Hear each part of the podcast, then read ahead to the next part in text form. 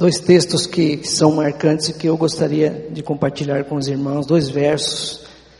E Efésios capítulo 1, verso 13, diz assim: falando a respeito de Cristo e daqueles que creram, em quem também vós estáis, depois que ouvistes a palavra da verdade, o evangelho da vossa salvação, e tendo nele também crido, fostes selados com o Espírito Santo da promessa.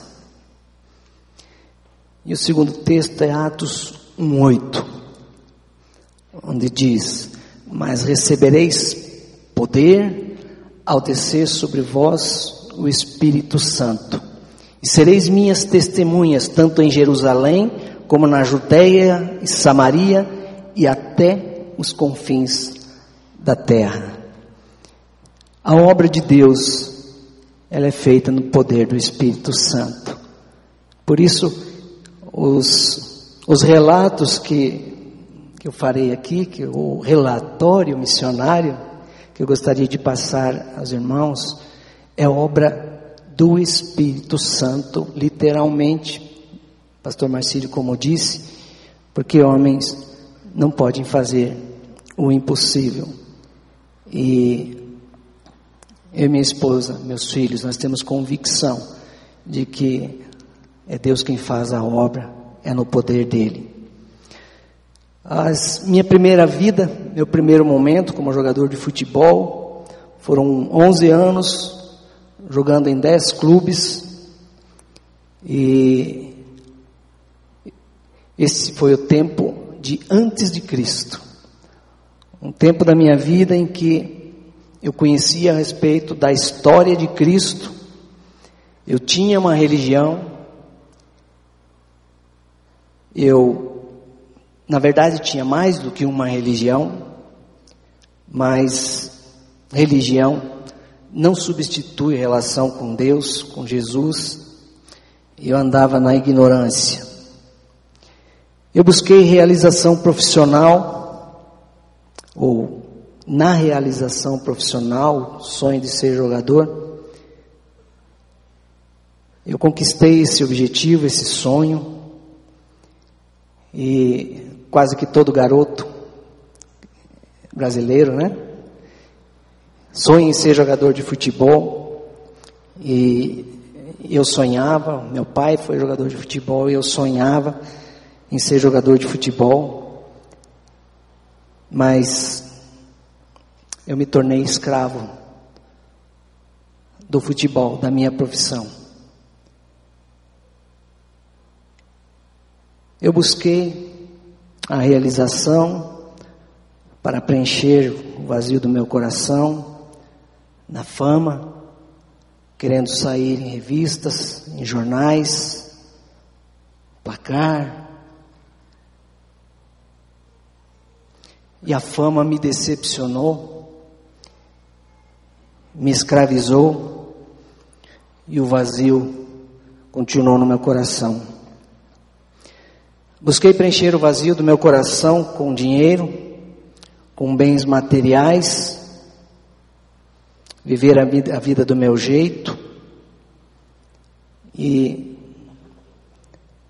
tanto o dinheiro quanto os bens materiais me escravizaram. Busquei preencher o vazio da alma e encontrar o sentido da vida tendo uma esposa, tendo filho e tudo acabou em tristeza e escravidão e um lar destruído. Diante disso, eu busquei preencher o vazio do meu coração com álcool, com baladas, com prostituição, com drogas para jogar, e tudo isso me escravizou e me levou na direção da morte. Muitas coisas que eu falei aqui, que eu citei aqui, são lícitas, são boas, mas quando são feitas de acordo com os propósitos de Deus e não com a sabedoria humana, não sendo feito independente de Deus. E era o que eu fazia. Tendo realizado todos os sonhos que alguém pode ter na vida, eu cheguei num jogo num estádio de futebol, aqui no estádio do Pinheirão, Campeonato Paranaense.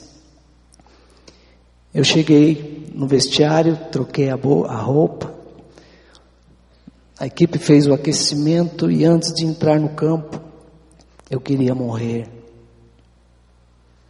Eu não via mais graça na vida. Eu tinha trabalho, eu tinha clube, eu tinha salário. Eu já tinha conquistado todos os sonhos que alguém pode conquistar na vida, tudo aquilo que você imagina conquistar na vida. Eu conquistei. Mas tudo se tornou vazio. E todos os sonhos realizados se transformaram num grande pesadelo, porque eu não via sentido na vida e eu queria morrer. Agora imagine você dentro de um vestiário, tendo lá fora um estádio cheio, torcida esperando e você querendo morrer. E eu não tinha coragem de falar para o treinador, para o preparador físico, para a comissão técnica, que eu queria morrer, porque eu era orgulhoso e eu não queria admitir fraqueza. Não tem ninguém assim aqui mas eu era assim. Não vendo nenhum meio de morrer dentro de um vestiário, eu procurei uns atletas que andavam com a Bíblia, porque eu vivia distante, eu queria distância de quem carregava uma Bíblia. Porque para mim era tudo lunático, esquisito e fanático. Porque, infelizmente, existe muito lunático, esquisito e fanático. E para achar discípulos de Jesus está ficando cada vez mais raro. Aqui dentro está cheio de discípulos de Jesus, mas o nosso país está infestado de religiosos, de evangélicos, lunáticos, esquisitos e fanáticos que não fazem diferença na terra, na nossa cidade, no nosso país, por isso que o nosso país está desse jeito. E eu me incluo nisso. Não estou brilhando à luz de Cristo com a intensidade que devo brilhar, que devo refletir. Mas ali, eu desesperado, porque eu conhecia alguns atletas, mas eles não falavam uma coisa, mas viviam outra. Eles falavam algumas coisas a respeito das escrituras, mas eles faziam coisas contrárias e eu ficava, eu entrava em choque, eu falava, mas ele está me dizendo que Jesus ensinou isso aqui, a Bíblia ensinou isso aqui, mas ele está fazendo ao contrário. Eu já não sabia em quem acreditar, em quem confiar. Mas graças a Deus, naquele time, naquele momento, havia um jovem, um atleta, que refletia a luz de Cristo. E eu via coerência entre aquilo que ele falava, aquilo que ele pregava e aquilo que ele vivia. E ali naquele momento de, de desespero, eu decidi buscar a Deus. Pedi para ele para que ele orasse por mim porque a coisa estava feia. Nós fomos para uma salinha no estádio e os outros atletas foram juntos, foram quatro, cinco atletas. Eles deram as mãos e ele começou a conversar com Jesus, como eu estou conversando com você. Ele não se preocupava em impressionar Jesus. Ele não se impressionava em querer me manipular. Ele não mudou a sua personalidade. Ele não dizia, ele não usava as expressões, ó oh, Senhor, olha para este homem. Porque eu ficava escandalizado quando eu passava na rua e eu via essas coisas. Aquele jovem, ele conversou com Jesus, ele disse: Senhor Jesus, Tu estás aqui neste lugar, tu és real. Tu conheces este jovem desde quando ele ainda estava no ventre da sua mãe. E agora está aqui ele diante de ti, necessitando da tua ajuda. Nenhum homem pode ajudá-lo, nenhum familiar, nenhuma torcida, nenhum companheiro. Só o Senhor pode entrar no coração deste jovem e socorrê-lo e ajudá-lo.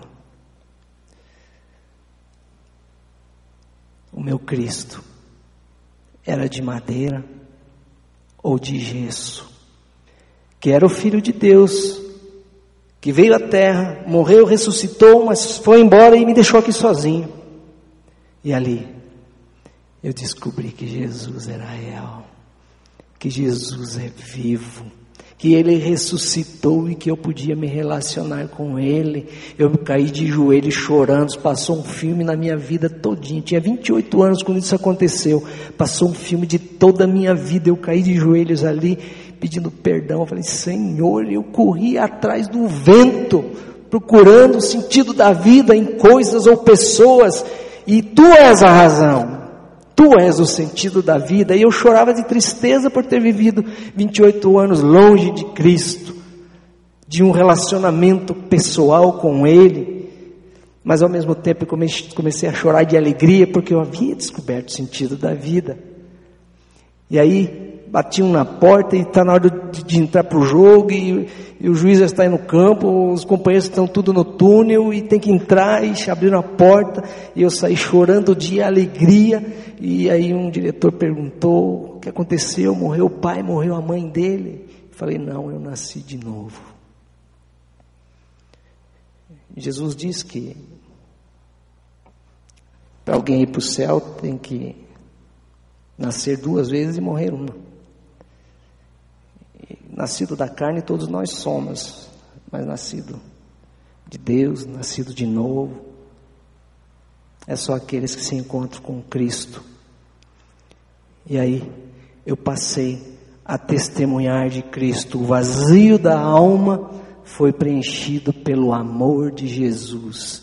A minha sede, a minha fome, não era sede de bebida, não era sede de álcool, não era sede de sexo, não era sede de droga. Era sede de amor, mas amor incondicional, que só pode ser encontrado na pessoa de Jesus Cristo. E confrontado com o amor de Cristo, eu não consegui ficar em pé.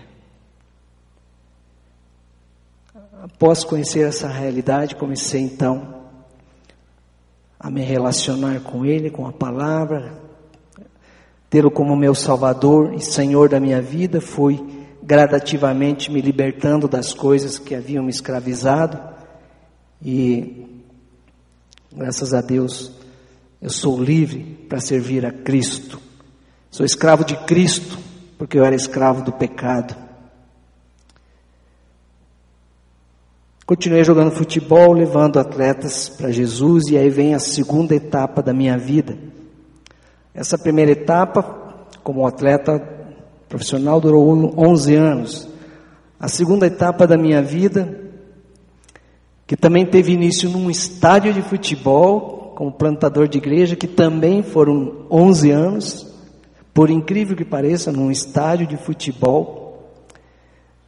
Minha chamada missionária, eu testemunhava de Cristo, falava de Jesus, eu continuava jogando futebol, porque na, eu fui procurar a igreja, na primeira igreja que eu entrei, a irmãzinha reconheceu que eu era jogador e ela disse: Ah, você se converteu a Cristo. Eu falei: Sim.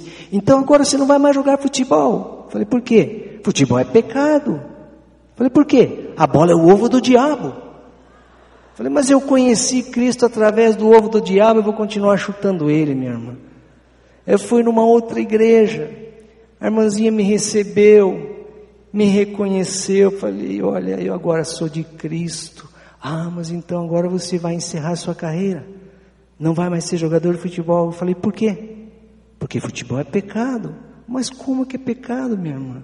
Horas. Você finge que vai para lá e vem para cá. Fingir é pecado. Se eu não tivesse encontrado uma congregação da PIB, eu não sei aonde que eu estaria hoje. Não sei mesmo. No meio do estádio, durante um jogo, campeonato paranaense, Deus me faz parar no estádio, lotado, o jogo correndo e eu parado. E Deus falando comigo, mas em questões de segundos. Deus falando assim: Está vendo esse povo? Está vendo esses atletas? Eu quero você para falar do meu amor por eles. Aquele vazio que você tinha, eles vêm aqui, gritam, xingam teu nome quando você arragou, ou gritam quando você faz gol, mas eles voltam com o coração vazio e você tem a solução. E eu estou te convocando. E ali, eu abri mão da carreira. Alguns acham que eu abandonei a carreira, porque tem muitos que abandonam, não são orientados, bem orientados e abandonam, porque não tem que abandonar a carreira. No meu caso, fui vocacionado, chamado, e Deus mandou eu abrir mão da carreira. E aí eu vim aqui para a primeira igreja, porque eu tinha frequentado, sido batizado numa congregação, e aí cheguei aqui na primeira igreja, queria assistir os cultos, porque como jogador de futebol, concentra na, no, na, na terça, joga na quarta, concentra no sábado, joga no domingo. Não dava para frequentar cultos. Deus me chamou, eu falei, então tá bom, eu não sabia o que, que era isso, porque eu era um jogador de futebol, de repente Deus me chamou, né, abri mão da carreira, falei, tá bom, vim aqui na primeira igreja, me deram um gravadorzinho para ir na casa dos irmãozinhos que não podiam vir no culto, levar a mensagem, tocar a fita ali, né, na 1900 antigamente, quando era fita, orar com os irmãozinhos e aí o irmãozinho que ficou me trazer o gravador não trouxe, e eu tinha que procurar emprego, porque afinal de contas eu, eu me converti no fim da minha carreira e eu gastei tudo que ganhei em porcaria. E eu tinha que começar uma vida nova. E Deus me chamou para o ministério. Então eu queria servir a Cristo e tinha que procurar emprego. Passou um mês, passou, passaram-se dois meses, três meses eu não consegui emprego. Vem meu empresário e diz assim: Anselmo, tem uma proposta para você. Você vai jogar na Europa. O nome do time é Espinho do Porto, Portugal. Era para ser um espinho na minha vida, mas Deus colocou o pastor Derek, que era o pastor interino desta igreja, antes do pastor Pascoal assumir. Eu vim para ele dizer: Eu vou ter que voltar a jogar futebol, porque foi a única porta que se abriu. Cheguei aqui na frente da igreja, não sei se ele lembra, mas ele, eu disse para ele: eu tenho que falar uma coisa com o senhor. Ele disse: Eu também tenho uma, uma coisa para falar para você. Aí ficou aquela fala, não fala, fala, não fala. Ele disse: é, Eu vou fazer uma besteira. Eu, que isso, pastor? Eu vou fazer uma besteira. O que, que é? Bom, Selma, você é jogador de futebol, acostumado a ter um salário, né? Morar bem, viajar. Eu queria convidar você para dirigir uma congregação da Primeira Igreja Batista lá na cidade de União da Vitória. Você vai dormir, vai morar numa das classes de escola bíblica dominical. Você vai ganhar o café da manhã de uma família, o almoço de outra e uma ajuda de custo para escova de dente, pasta, sabonete, essas coisas. Eu falei, pastor, é tudo que eu quero. Servir a Cristo. Vou correndo. O futebol não me deu o que Deus pode me dar e que Ele me deu a vida eterna. E assim então, eu fui trabalhar na primeira congregação, trabalhar em plantação de igreja, em União da Vitória. E lá foram momentos marcantes, mas eu queria dividir apenas alguns momentos marcantes, porque são, são muitos. E lá na congregação foi o trabalho na cadeia, eu fazia o trabalho na cadeia, eu estava trabalhando, fazendo evangelismo no, nos bairros, fazendo peça teatral, e de repente a mãe de um presidiário chegou e, e disse: Não dá para o senhor ir lá visitar o meu filho na cadeia? Eu falei: Tá bom, vou lá, vou visitar seu filho na cadeia. Fui lá, entrei, soltaram os presidiários, soltava-se num pátio de 10 por 10. E ali eu comecei a falar de Jesus para os presidiários e de repente um dos piores, o pior de todos que tinha ali dentro da, da, da cadeia, não era penitenciária, né? O pior de todos. O apelido dele era Asa. Eu vou encontrar o Asa ainda um dia, ou na terra ou no céu. Ele entregou a vida dele para Jesus.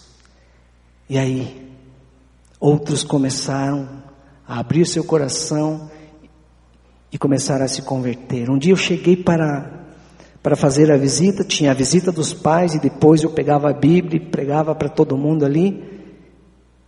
E um dia, quando eu chego, ele vem correndo, se agarra nas minhas pernas, chorando. E eu disse: O que aconteceu, meu irmão? Ele falou: Missionário, me botaram de joelhos, seguraram minhas mãos para trás e me davam um tapa na cara, dizendo: Nega Cristo, nega Cristo. Ele disse: Missionário, se isso tivesse acontecido há duas semanas atrás, eu tinha cortado cada um deles em pedacinho, mas por causa de Jesus eu não fiz isso. Tantas coisas aconteceram ali, o delegado viu tudo o que estava acontecendo. Ele abriu espaço para eu fazer um culto com todos. Os presidiários pediram para melhorar a comida, começamos a, a ajudar. Pedimos para fazer a visita nos sábados, porque os, os pais, esposas, trabalhavam, não podiam visitar. O delegado concordou por, por causa da transformação de vários presidiários ali. Aí um dia termina o culto, eles entram para as celas, eu saio, vou embora, eu sempre contava todos que saíam, que, que entravam, eu ficava contando. E aí chega no outro dia, o delegado manda me chamar lá na congregação. Eu falei, ih, fui lá na delegacia, o delegado disse assim, pois é, Demos liberdade para o Senhor, mudamos o dia de, de visitas, deixamos o Senhor fazer o culto, e agora no seu culto, lá no sábado, no seu culto, um presidiário fugiu. E agora, você vai lá para dentro da cela e você vai ficar preso e enquanto nós não descobrirmos aonde ele está, você vai ficar na cadeia.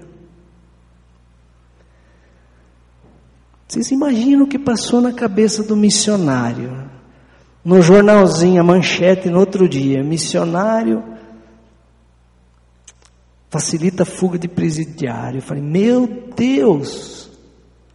Eu não sabia o que fazer. Eu fui direto no Asa. Eu falei: Asa, eu contei não fugir não fugiu naquele dia, Asa. Porque ele já, ele já dava até discipulado ali dentro para os outros, para os outros interessados. Ele era o líder, daí eu falei, Asa, o que aconteceu? Ele falou, missionário, aqui dentro nós temos uma ética. Ninguém entrega ninguém. E agora que eu sou de Jesus, é que eu não posso quebrar a ética. Eu não posso dizer o que aconteceu. Falei, Asa, você está maluco? Eu vou ficar para vou ficar na cadeia, rapaz. Aí um outro me chamou, porque eu fiquei no corredor entre as celas, né? Porque a minha estava aberta. Aí eu fui, e aí o rapaz falou: Olha ali no telhado. Tinha uns quadradinhos assim com as barras de ferro para entrar ar. Ele falou: está cerrado, está encaixado. Ele fugiu por ali. Ah. Imagina o alívio. Chamei o delegado. O delegado não foi lá no dia, não foi no culto. Está ali, fugiu por ali, está cerrado. O carcereiro que tinha dito que tinha fugido no sábado, ele chamou o carcereiro. Sobe na escada aí. Puxa ali, tirou.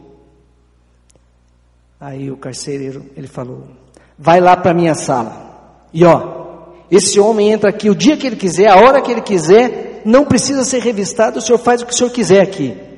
Aí eu cresci.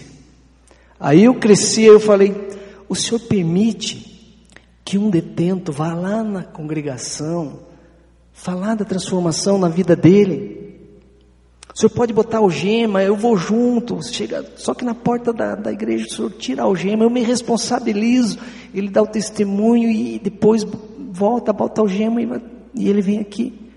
Ele falou: Não, eu vou abrir a cela dele, ele que vá lá, faça o que o senhor quiser, e ele que venha e entre aqui de novo. E foi o que aconteceu. Isso chama-se Poder de Deus.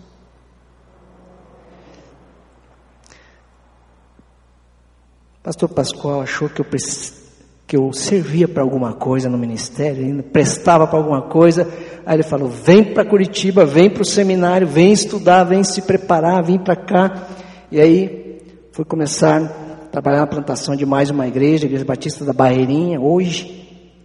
E foi lá que eu apresentei Jesus para minha esposa, batizei e ganhei.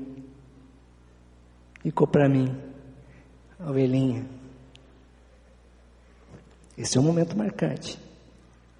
Mas vários momentos marcantes, porque foi ali que eu enfrentei a primeira pessoa possessa no ministério. Eu tinha um ano e meio já de fé, já, um ano e meio de fé, que eu já fui, fui para o ministério antes do seminário. E aí quando eu chego, termino o culto, eu chego no, na, na, na, salinha atrás, era, funcionava numa casa, vem uma menina como um leopardo para cima de mim, dizendo eu te odeio, e fazia assim, ó. Você não está vendo, não, não se mexe. Fazia assim e, e, e tentava me atacar, e eu te odeio, eu te odeio. O poder de Deus me protegendo. E eu disse para aquela, para aquele espírito maligno, em nome de Jesus, sai do corpo desta menina. Eu te odeio. Eu estou ordenando no nome, na autoridade, no poder de Cristo. Sai desta menina agora. E saiu. Ali, eu pude ter uma percepção da malignidade das forças do mal. Essa foi, claro, a primeira experiência. Depois eu tive outras. Nesta mesma congregação, que hoje é a igreja, o filho de um membro da igreja caiu de moto, morte cerebral, foi para a UTI, botaram ele nas máquinas, e passaram-se os dias, o médico mandou me chamar. Quando ele mandou me chamar, eu falei, ai, foi. Os familiares do menino estavam lá. O médico disse, é, o senhor é o pastor da família, não é? Sim. Não tem mais nada para fazer. Nós vamos desligar as máquinas e chamamos o Senhor para dar notícia para a família e para providenciar a remoção do corpo. Eu falei, meu Deus, menino 16, 17 anos. Eu falei, doutor, eu posso só ir ali na cama um pouquinho? Ele disse, pode. Eu me ajoelhei lá na cama. E eu disse, Deus, Tenha misericórdia deste pai, dessa mãe. Eu sei que o Senhor pode dizer não, eu sei que o Senhor pode dizer sim, mas, Pai, eu não sou digno que o Senhor ouça a minha oração. Devolve a vida para esse menino, mais um pouquinho. Ele saltou o aparelho para todos os lados, ele levantou na maca, era gente correndo para todo lado. Era enfermeira e bota a máscara e não sei o que. E o menino voltou à vida. E para eu sair daquela UTI, porque a porta da UTI estava semi-aberta e pessoas viram. Aí quando eu ia sair, dizia, não, ora pela minha mãe, tá, tá, tá ela está correndo risco de morte, ora pela minha avó, por favor, olha ali. Falei, meu Deus, foi Ele que fez. Recebereis poder ao descer sobre vós o Espírito Santo, sereis minhas testemunhas. O poder de quem que é? O poder é dele. Coisas marcantes que, que marcam o ministério. Depois fomos abrir uma congregação da congregação numa invasão chamada Chico Mendes. Hoje está lá a Cristo Vive. Não sei se ela está organizada, a congregação, ou se já está organizada a igreja, a missionária Sara que estava cuidando. Mas a gente foi lá para aquela invasão, eu, eu minha esposa, com os membros da congregação, fomos lá, tirávamos piolho da cabeça das crianças, tirava é, sarna e subia naqueles morros e as casas eram de, de, de papelão, parede de papelão, lata e, e a gente começou a fazer um trabalho ali e aí o que aconteceu foi que um dono do boteco lá disse, ah, eu não quero que, que, que, tenha culto aqui, eu não quero que faça, que continue esse negócio aqui, porque se o senhor continuar fazendo, eu vou queimar o senhor vivo. Eu continuei, continuei fazendo o trabalho, pregando a palavra de Deus. Aí um dia eu estava lá embaixo no morro, visitando as casinhas que eram chão batido, barro. As paredes eram umas latas assim abertas, uma coisa bem. Falando do amor de Jesus, daqui a pouco chega dois guarda-roupa, quatro maleiros, dois capanga desse tamanho. eles bateram nas minhas costas, eu falei, que foi? Não lembro o nome dele, mas o, o João do bar lá. O seu João mandou levar o senhor lá. O senhor vai ou por bem ou por mal. Falei, tá bom, então vamos lá. Imagine aqueles 50 metros subindo o morro, com aqueles capanga, com aquele homem que disse que ia me queimar vivo, que não passou na minha cabeça até eu chegar lá. Cheguei lá, abriram a porta, eu entrei, ele bateu a porta, trancou a porta, começou a me xingar de tudo, palavrões de tudo quanto é nome, palavrões que eu não tinha ouvido nem estádio de futebol depois de ter errado um gol debaixo do gol mas xingando de tudo, com raiva, veio para cima de mim, e aí os capanga dele, não, não, calma, calma, calma, espera, calma, o que, que é isso, o que é isso? Ele, você é um safado, você é um político, você quer ganhar dinheiro, você está aqui tirando, cuidando das crianças, fazendo esse negócio tudo porque você quer ser eleito, você é um baita de um safado. Eu falei, como a coisa estava feia, eu sabia que eu ia ser triturado, eu falei, peraí, peraí, se o que você está falando é verdade, a mão de Deus vai pesar na minha vida. Mas se o que você estiver falando é mentira, a mão de Deus vai pesar na sua vida, tá certo? Tá certo. falei, então tá bom. Abri a porta, saí dali, tum, me mandei.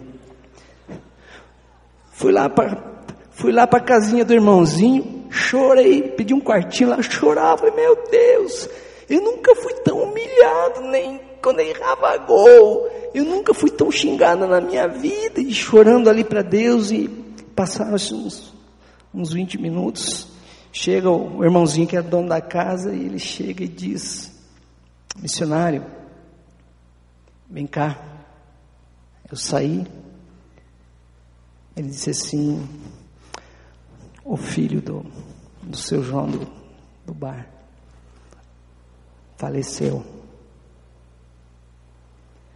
Eu falei, faz quanto tempo, meu irmão? Uns 20 minutos.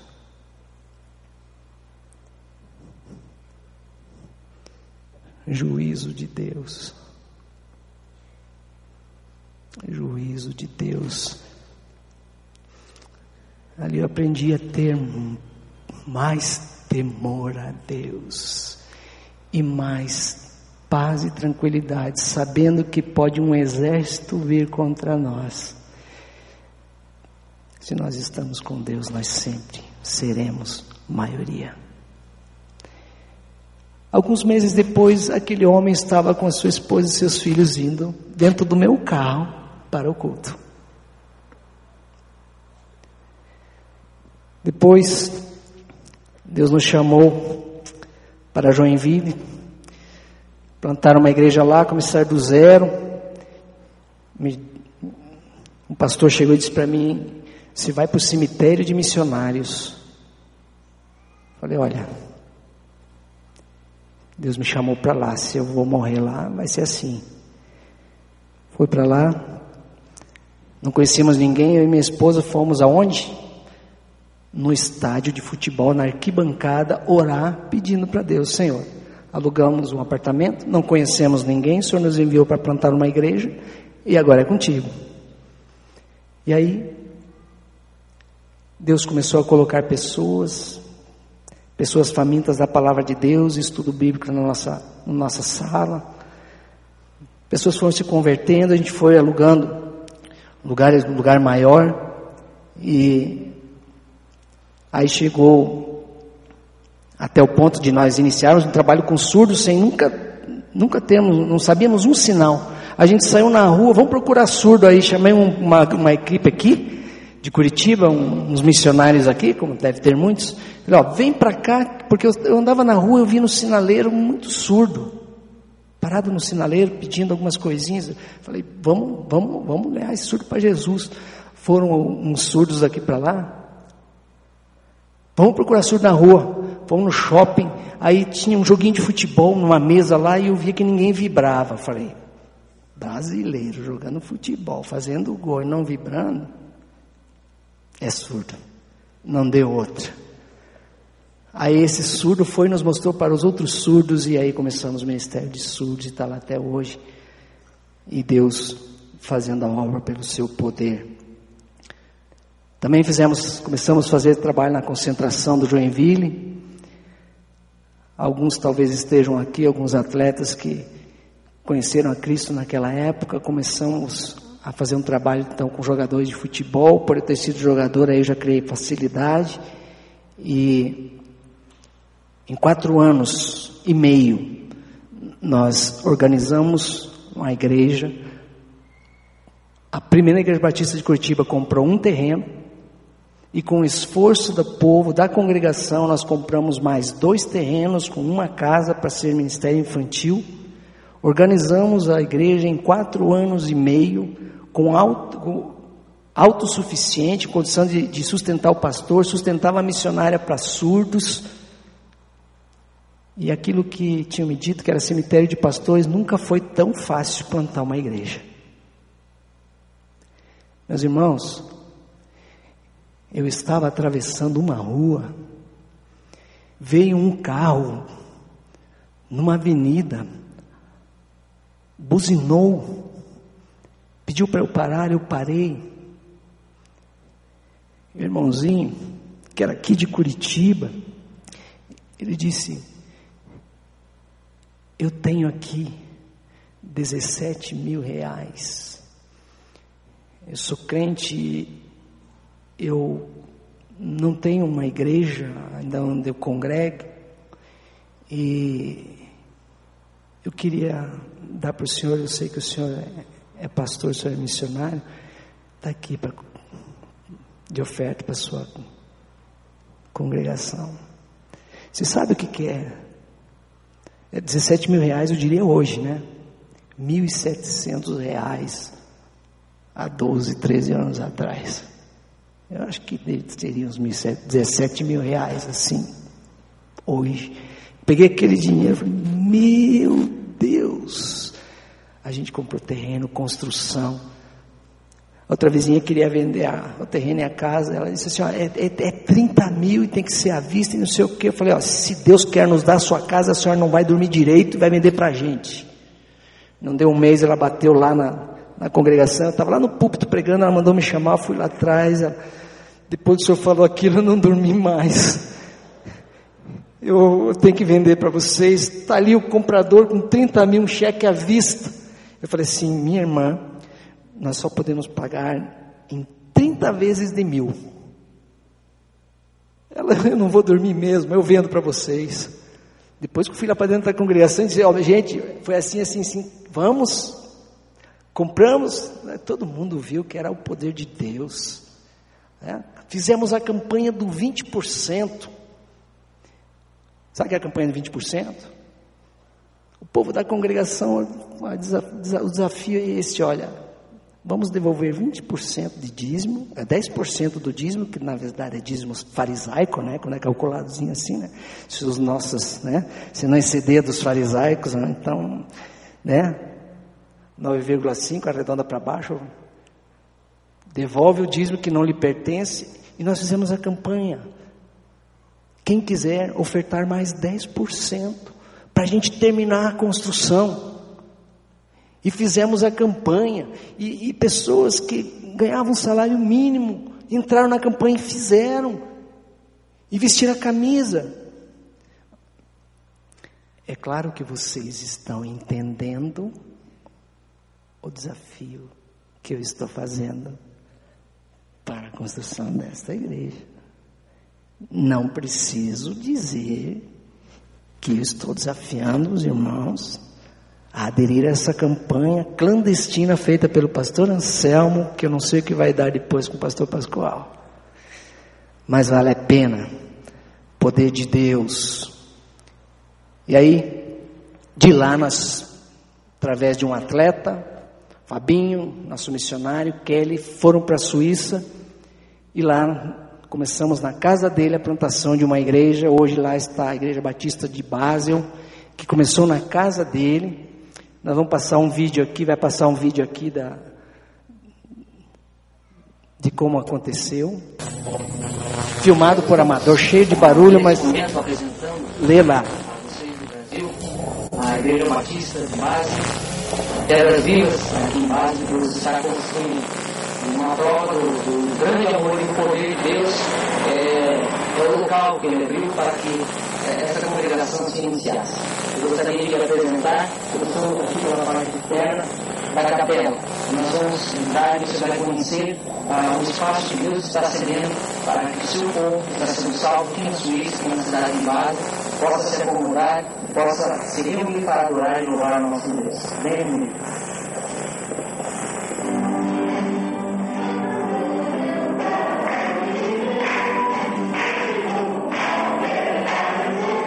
Meus irmãos, não cabia mais gente na sala desse missionário. Eu não sei se ele está com a esposa dele aqui. Eles estavam vindo. Jogador de futebol. Jogou dois anos e meio no base da Suíça. 80% do que ele ganhou ele investiu em vidas. E a casa dele se encheu de gente que se converteram. E aí não cabia mais. Aí eu falei para ele: vamos sair na rua, andando e vamos procurar uma sala para alugar. Olha o poder de Deus. Saímos andando, Aí tinha uma, uma a esposa de um dos, dos, era um piloto que tinha se convertido também, ela falava português e, e suíço-alemão. Ela veio como tradutora. Aí eu vi aquele nome ali, eu apertei a campainha. A pessoa que atendeu, eu falei assim, olha, é, a gente está precisando de uma sala para alugar e o senhor não tem aí um espaço para alugar para a gente? Está tendo Pessoas estão se convertendo na casa do, do, Fabinho aqui, desse atleta, e não cabe mais gente lá. Ele, ele disse, não, temos, entra, entra. Aí ele entrou. Ele apresentou esse templo para a gente, tudo novo. Órgão de tubo, piano de cauda, batistério zero quilômetro Deus nos deu o templo. Aí, estão, aí está o primeiro culto, os primeiros batismos. Eu estreiei a roupa de batismo, nunca havia tido batismo ali. Estreiei o batistério. Era um asilo. E vinha um pastor e estudava com algumas velhinhas, fazia estudo bíblico com as velhinhas. Deus nos deu um templo que no Brasil é difícil de encontrar igual aquele. Você sabe o que, é isso? Você sair na rua procurando uma sala para alugar, e Deus te dá um templo com órgão de tubo, com piano de cauda. E aí eu perguntei quanto é o aluguel. É, esperei a bomba, né? Eu, não, nada. Só paga a luz. Só pagava a conta da luz. E aí Fabinho e Kelly, era novo convertido, eram novos convertidos. Eu falei, porque fomos lá, eu e minha esposa, ele começou, quando ele chegou lá, quando ele foi daqui para lá, eu falei assim, ó, leva a gente para tua casa e começa a falar de Jesus. E começou mesmo, ele gritou, vem que tá, tem gente aqui se convertendo, não sei o que fazer. Eu tinha cinco meses de batismo, eles, quando eles foram embora para lá. E aí nós íamos lá, discipulávamos as pessoas, voltávamos. Aí quando eu fui voltar, eu disse para ele: agora o rebanho é seu, cuida. Ele falou: tô fora. Falei, cara, você vai deixar as ovelhas abandonadas? Tô fora, pastor. Falei, cara, não tem jeito. Você não foi abandonado, não? Agora não abandone. Mas como é que eu vou fazer? Eu vou dar estudo se eles perguntar pergunta que eu não sei. Aí você diz para eles, na próxima, no próximo encontro eu trago estudo sobre esse assunto. E aí ele me ligava, gastava um dinheirão de, de telefone. Tum, tum, tum, e ele foi tocando o trabalho, a congregação assim, acabou o contrato dele, veio embora. Pastor Anselmo e Alessandra entenderam que era para ir como pastor lá, porque não falta obreiro no Brasil, sobrando, e lá o povo morrendo de fome se convertendo, é, gente de, de, de, de, era piloto, era prostituta, é, a, a, organizadora do, do, do carnaval, ex-prostituta, ex-organizadora do carnaval, que ela organizava daí os eventos da igreja. Né? É. Menino drogado.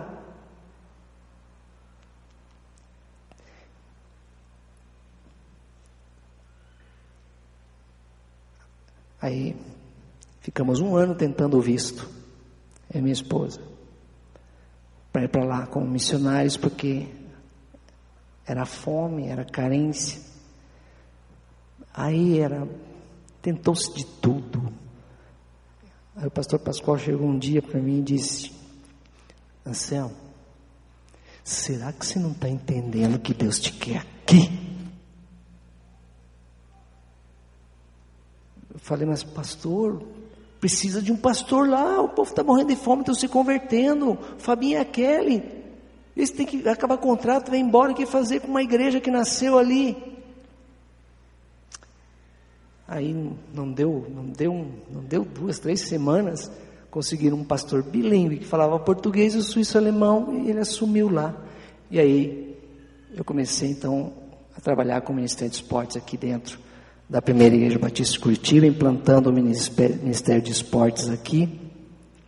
E, e aí aconteceram, começaram a acontecer as coisas malucas que o Marcílio falou ali. Né? É, seu pai me fez fazer a primeira maluquice, né? Como ele disse ali, vai lá entregar uma, uma Bíblia para o Valdemar era exército, era multidão, estava todo mundo aqui. Eu entrava pedindo licença. E eu e a mãe, o pai do, do Valdemar, recebemos ele na descida do avião. Eu entreguei para ele a Bíblia, me convidaram para ir dentro do ônibus para ir almoçar junto. Ele mas quem é o senhor? Eu falei, sou um pastor, estou aqui para falar o amor de Jesus, ele te ama. O Everest te levou no topo do mundo, mas só Jesus Cristo pode te levar para o céu. E aí desci do ônibus para não apanhar.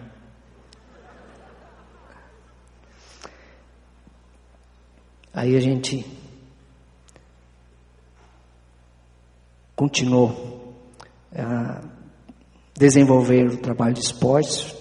Foram 11 anos trabalhando com plantação de igreja e depois abriu-se a porta para fazer o trabalho na seleção brasileira. E foi por intermédio deste irmão atleta que morava num lado, num time, jogava num time no Japão, e um outro, o Fabinho e o Marcos Paulo. São dois homens de Deus e suas esposas. Né? O Marcos, ele mora em Joinville, hoje ele é empresário de jogador de futebol, mas o Marcos e a Elaine foram um casal que Deus usou, o Fabinho e a Kelly, outro casal que Deus usou. Eu estava aqui em Curitiba, eu, eu tinha ido até visitar o Lúcio, o Lúcio estava, eu posso falar porque ele sabe, ele estava com a vida arrebentada, casamento arrebentado, separado da mulher, apesar dele pediu para eu ir lá, falei, vê se ele quer a visita de um pastor, 20 dias antes da Copa do Mundo. Aí não, ele quer, eu fui lá, na mesma madrugada, Lúcio de joelhos no chão, pediu perdão a Deus, pediu perdão para a esposa. Só que aí ele estava com o filhinho na barriga, ele teve que ir para a Copa, ele viu, conheceu o filho pela televisão, né, pela internet. E eu de brincadeira eu disse, aí, até a Copa. E vim embora. Fabinho me liga de um lado e diz assim, Pastor Anselmo, eu e minha esposa sentimos no coração o desejo de pagar uma passagem para o Senhor ir falar do amor de Jesus para aqueles atletas e para o mundo todo. Eu falei, guarda o teu dinheiro, porque você precisa comprar uma casa, você precisa investimento, para quando encerrar a carreira você ter.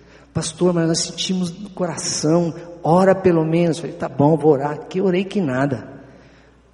Aí liga o Marcos, um outro dia lá do outro lado do Japão, Pastor Anselmo, eu e minha esposa sentimos no coração o desejo de pagar passagem para o Senhor, para o Senhor falar desse Jesus que o Senhor falou para a gente, para os jogadores de futebol e para o mundo todo. Eu falei, vocês são tudo uma máfia. Do que vocês estão falando? Do, do que o Senhor está falando? Vocês, vocês são uma máfia, é uma máfia santa. Estão querendo, querendo, querendo fazer o viajar de, eh, na força, na mar? Do que o Senhor está falando, pastor? Vocês não combinou isso com o Fabinho? Faz tempo que eu não falo com o Fabinho, pastor. Eu falei, meu Deus. Um não sabia do outro e ambos disseram a mesma coisa. Eu falei, meu Deus.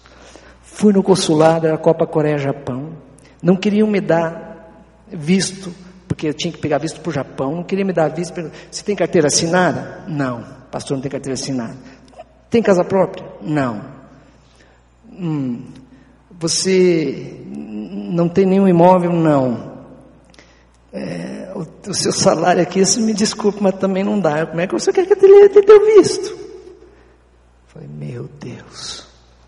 Tirei uma foto que eu tinha com o Lúcio, mostrei, eu falo, trabalho com atletas. Ah, o senhor conhece? Posso mostrar para meus amigos? Levou lá para dentro, voltou e tum. Me deu carimbo e eu fui. Poder de Deus. Lá, eu tinha ido com o objetivo de falar de Jesus, proclamar Cristo ao mundo. Quando eu cheguei, Alex Dias Ribeiro, que já fazia reunião, ele me disse: Eu quero honrar ele também.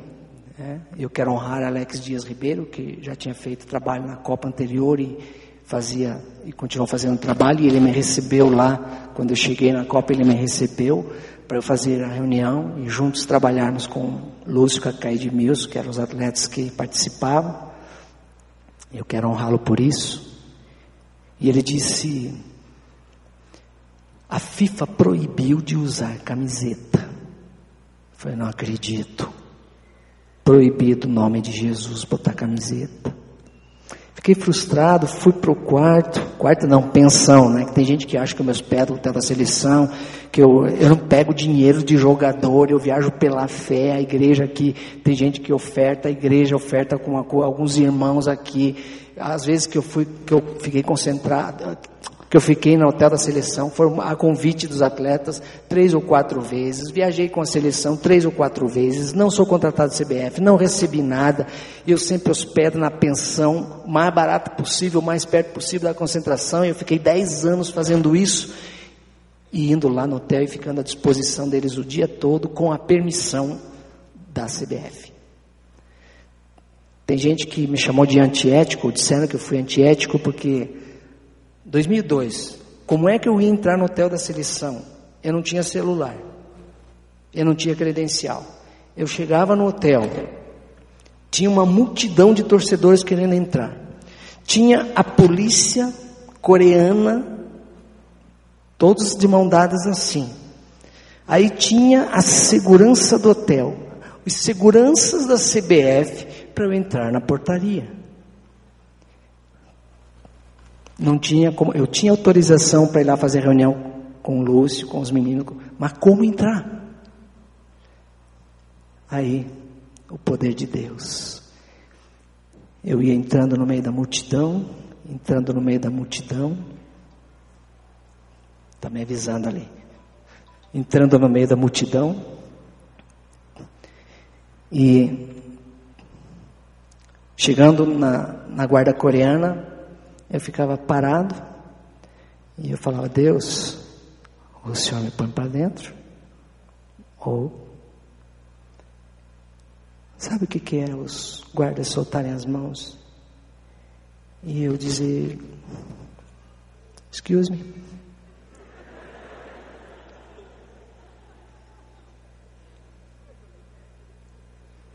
Passei por todos, todos, todos, fui até lá dentro participar da reunião.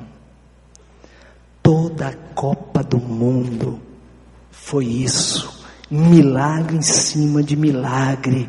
Quando Deus me fazia o homem invisível, quando os guardas me paravam aqui, Deus levantava um cameraman, que eu já estava evangelizando, fazendo amizade. E, não, não, não, deixa entrar. Aí os guardas tinha um cara que ficava atrás de mim o tempo todo e ficava na minha cola e onde eu estava, ele estava. Eu fiquei desconfiado daquele cara. Falei, o que, que esse cara quer? Desconfiado, né? Porque do jeito que ele ficava atrás de mim, eu pensei que ele queria alguma coisa comigo. Aí eu falei, já sei como é que eu vou fazer. Chamei ele e falei assim: Eu sou pastor, eu sirvo a Cristo. Ai, que bom. Vamos junto para o jogo. Falei, bom. Fomos juntos para o jogo, peguei carona com ele.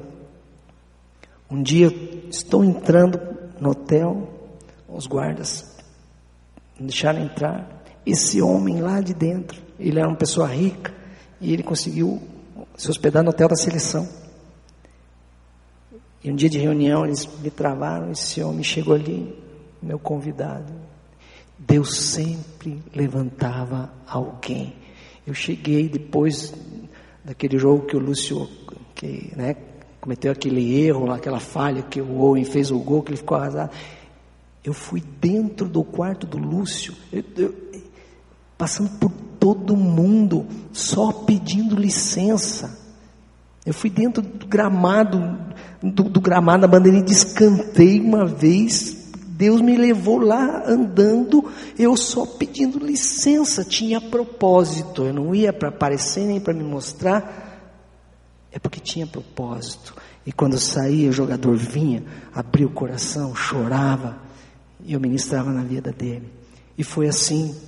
E quando chegava, faltavam três jogos para acabar a Copa do Mundo, eu disse: Olha, numa madrugada eu não conseguia dormir porque eu estava incomodado, porque eu fui lá para proclamar o nome de Jesus. Porque o mundo precisa de Jesus, não é para passar uma religião com o pessoal da, da mídia aí. Não, não, não é religião, é o Salvador, é o Filho de Deus, é Jesus. Eu falei, Deus, o Senhor me trouxe aqui para eu ficar estudando a Bíblia com três atletas. Aí o Espírito de Deus falou no meu coração. Fala para eles que ninguém pode impedir eles de se ajoelharem no campo e de me adorarem depois que acabar o jogo.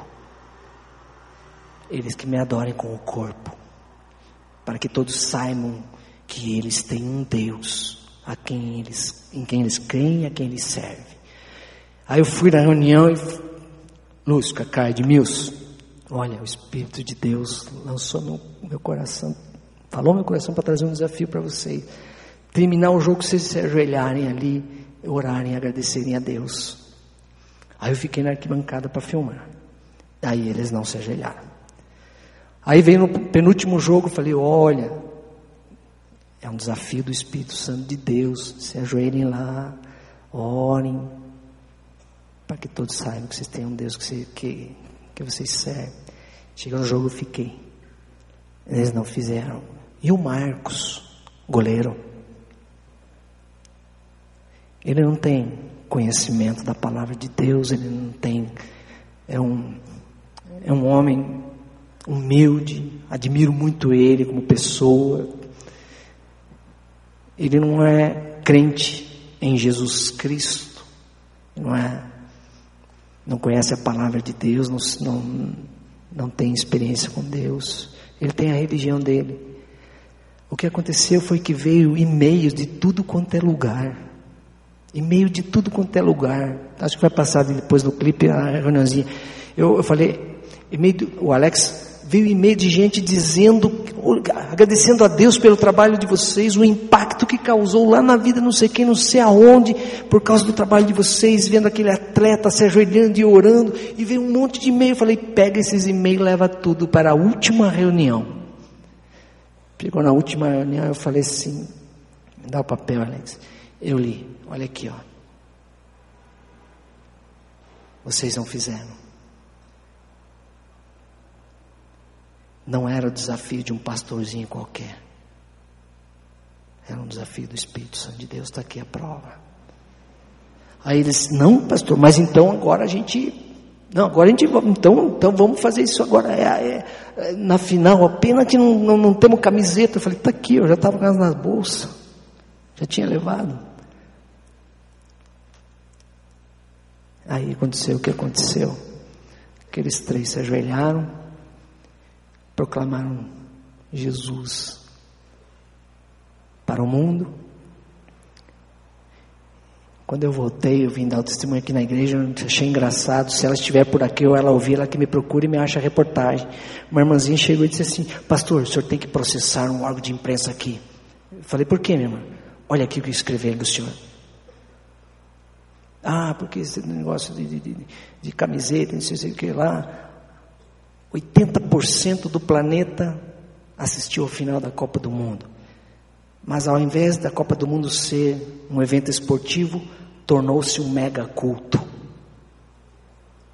Falei, minha irmã, processar mega culto, eu, um Zé Mané, tive o privilégio de participar da organização de um mega culto. Aquela camisa com o coração escrita Jesus ama você no peito deles. Quando eu voltei de viagem, eu vim com eles, eu estava com eles no trio elétrico.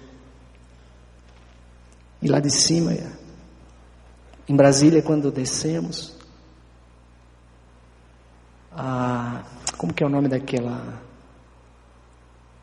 Aqueles aviões que fazem Esquadrilha da Fumaça.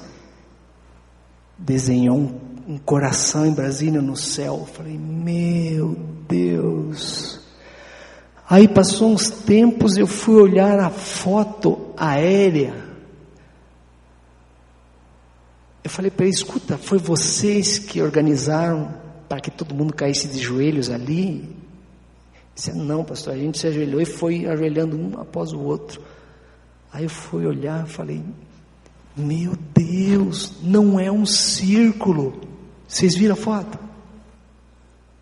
É o coração. Sabe o que significa isso? Foi Deus que fez tudo. Ele inspirou o coração na camiseta para ser desenhado.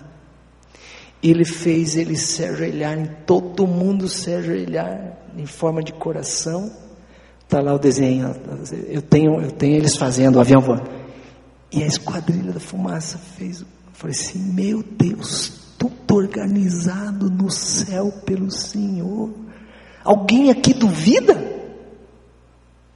Alguém aqui duvida que, não, que isso era possível a homens? Eu combinei com a esquadrilha de fumaça, da fumaça? Eu combinei com um círculo em formato de coração? Poder de. Deus no controle. E o nome dele foi proclamado.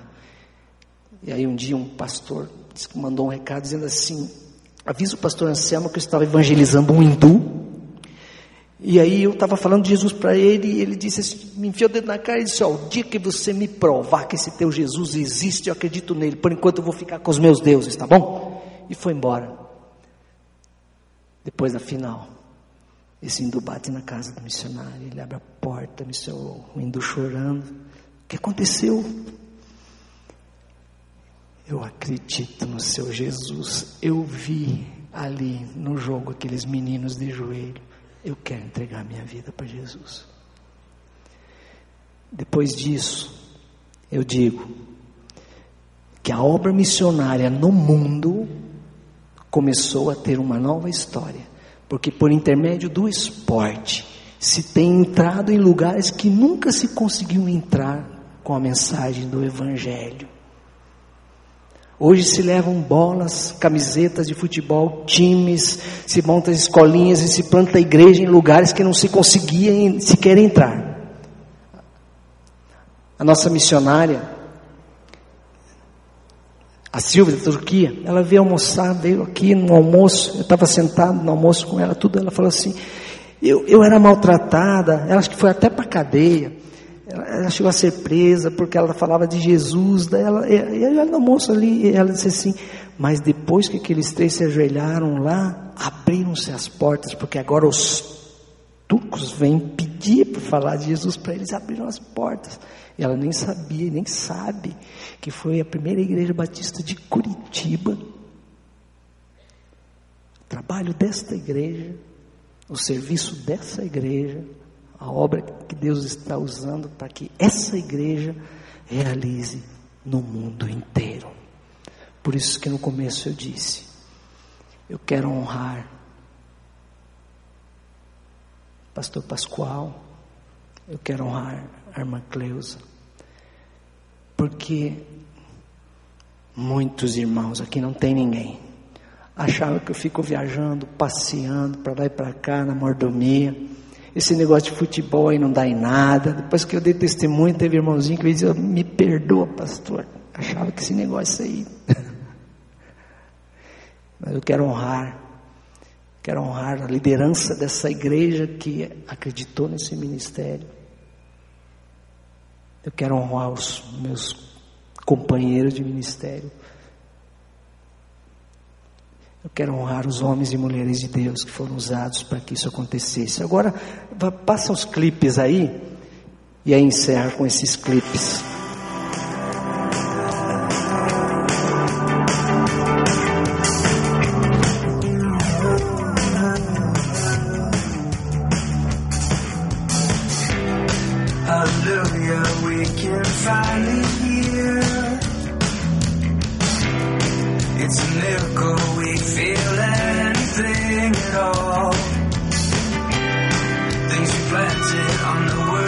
Última reunião antes da decisão.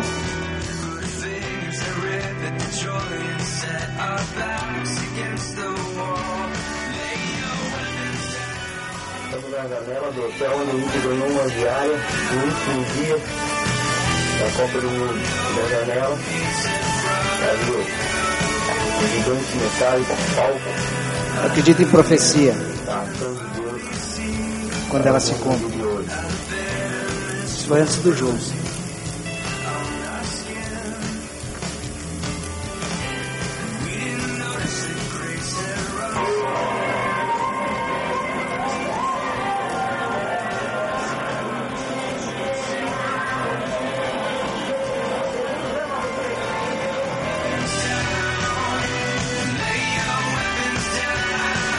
É tudo trêmulo porque é filmagem minha. Amadora. E emocionado, então imagine como é que eu ia segurar uma câmera.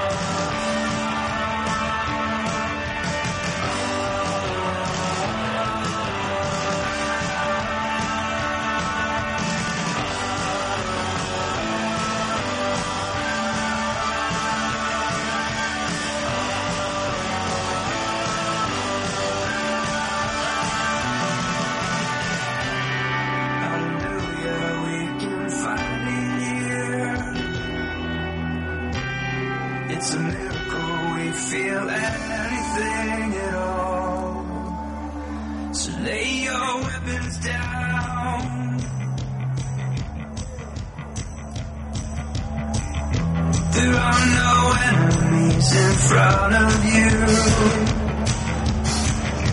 There are no enemies in front of you.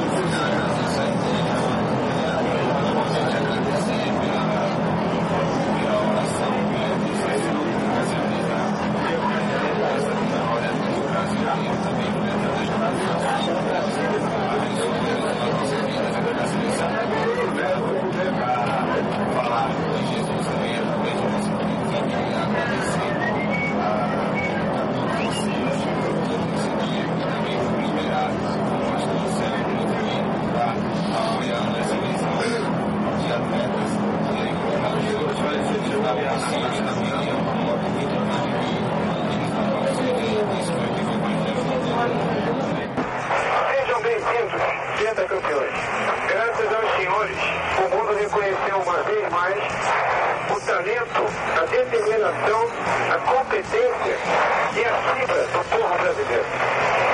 Para a Força Aérea Brasileira, em particular, é um privilégio escoltá-los e chegarmos juntos ao bendito solo do Brasil.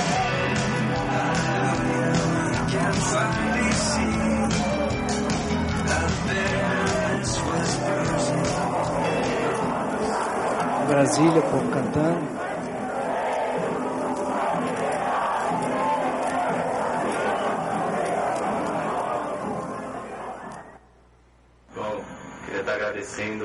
Anselmo pela disponibilidade de ter vindo aqui acompanhado com a gente de perto, ter participado conosco aí, dando discipulado, ensinando a gente aí período de concentração. Então, é muito bom a gente estar aprendendo a palavra de Deus. Então, gostaria de agradecer ao pastor à igreja, que tem orado pela gente. Então, um grande abraço a vocês, Deus os abençoe e obrigado. Saudação a todos aí, através dessa mensagem eu queria expressar a gratidão, queria agradecer pela vida do Anselmo, que tem surpresa aqui pra gente, as nossas reuniões, onde Deus tem falado, Deus tem falado através da sua palavra, onde os jogadores têm entregado sua vida para Jesus, que Deus abençoe cada vez mais a sua vida. Deus abençoe cada vez mais a igreja e esse ministério também tem esse preço na vida de muitos atletas, de muitos outros jogadores que cada vez estão fora do país muito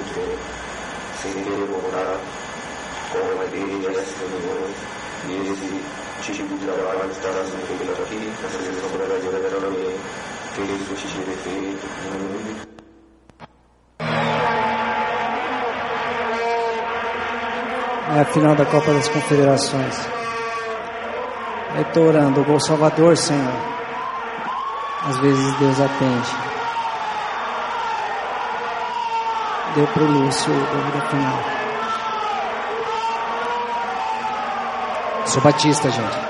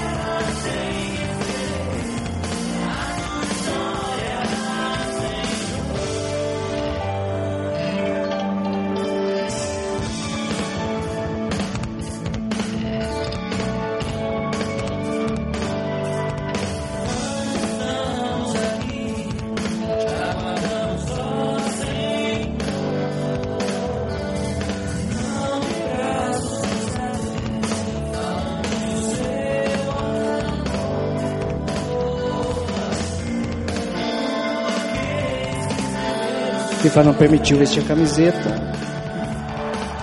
Botando na cintura.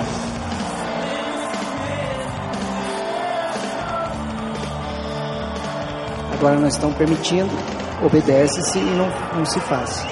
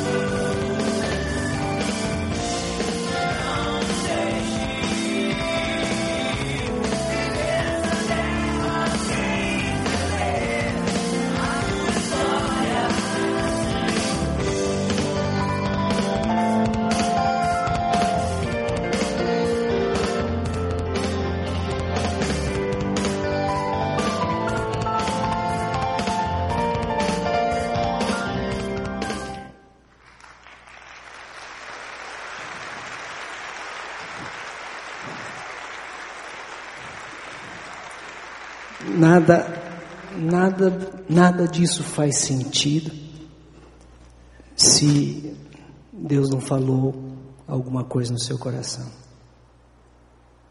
Se Deus não falou com você, nada faz sentido e foi perda de tempo. Eu queria agora desafiar aqueles que de alguma forma ouviram a voz de Deus. Talvez Deus chamando para dizer: Vem, meu filho, eu, eu quero ter um relacionamento íntimo contigo, de pai para filho. Talvez você tenha procurado o sentido da vida em tantas coisas e eu fui por todos esses caminhos e eu queria dizer para você que Jesus é o sentido real da vida e Ele está aqui. E eu queria convidar você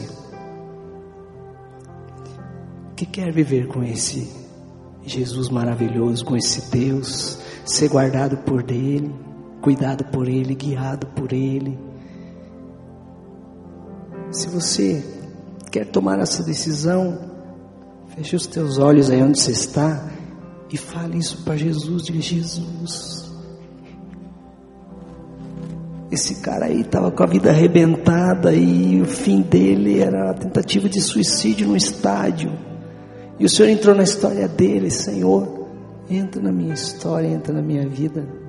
Fale isso para Jesus, Ele está aqui, Ele está ouvindo. Ou se, se Deus está dizendo para você, olha, eu estou te convocando para a obra missionária. E se você está sendo vocacionado, chamado, convocado, e Deus está dizendo: olha, você tem que abrir mão de tudo e de todos, porque eu estou te chamando, mas eu serei contigo. Se Deus está te convocando para a obra missionária, Fale aí com Jesus e diga isso para ele, Senhor, entendi. É isso. Estou à disposição, a seu serviço.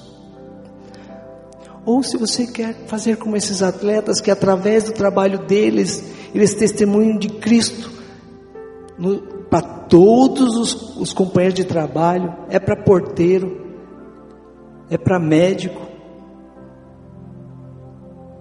é para segurança.